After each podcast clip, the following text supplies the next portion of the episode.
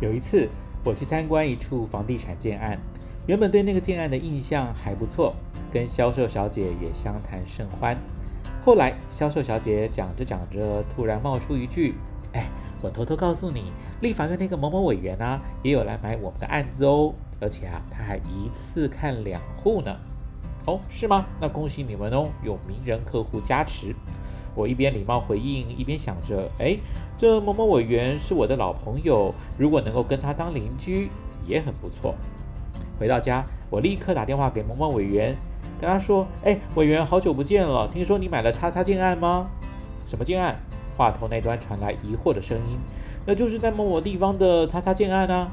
哦，你说那里呀？那里是我的选区啦。我的确有礼貌性去拜访过，可是我从来就没有说过要买啊。况且那附近的社区比较老旧，要注意生活机能不是很好。啊，怎么可以乱用我的名字？我要打电话去骂他们哦。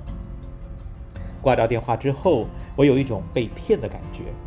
对那位销售小姐讲的其他关于房子本身的品质啊、承诺啊，我也开始打了许多问号。我知道业务员会美化产品，也经常借由类似名人背书的策略来推销产品。但是绝对不能够把没有的事说成有。也许销售小姐认为，把委员来拜访过讲成委员买了他们的房子，其实差别不大。也许她没料到我竟然会跟委员认识。但无论如何，谎话一旦被揭穿，说话者的信用就会大打折扣，甚至直接扫地。这时候，就算你之前讲的话九成九九都是真话。也可能一失足成千古恨，失去潜在的客户。我有一个好朋友在从事保险业务工作。有一天，以前的好友请他协助个人的保险规划，好友帮对方量身定做了一套保单，双方也约好签约缴保费的时间。没想到对方屡次爽约不说，还一再更改约定时间。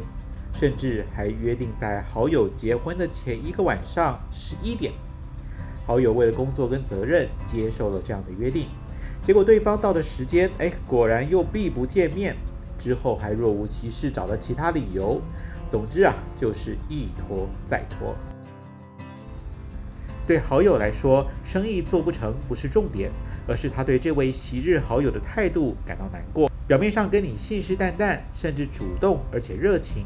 实际上的行为却完全相反，这样的朋友要让人如何信任呢？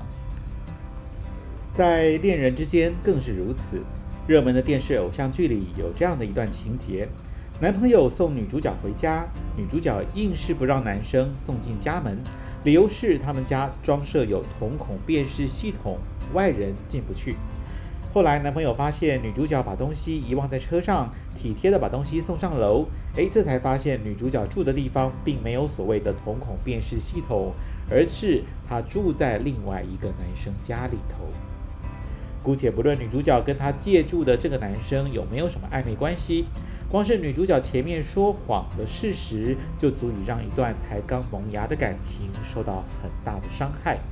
这背后的关键正是说谎。导致的信任崩解，在所有说话的技巧里头，我觉得说谎话是最要不得的事。任何事情瞒得了一时，瞒不了一世。况且没有人喜欢被欺骗的感觉。我觉得信任是一个人相当重要的资产。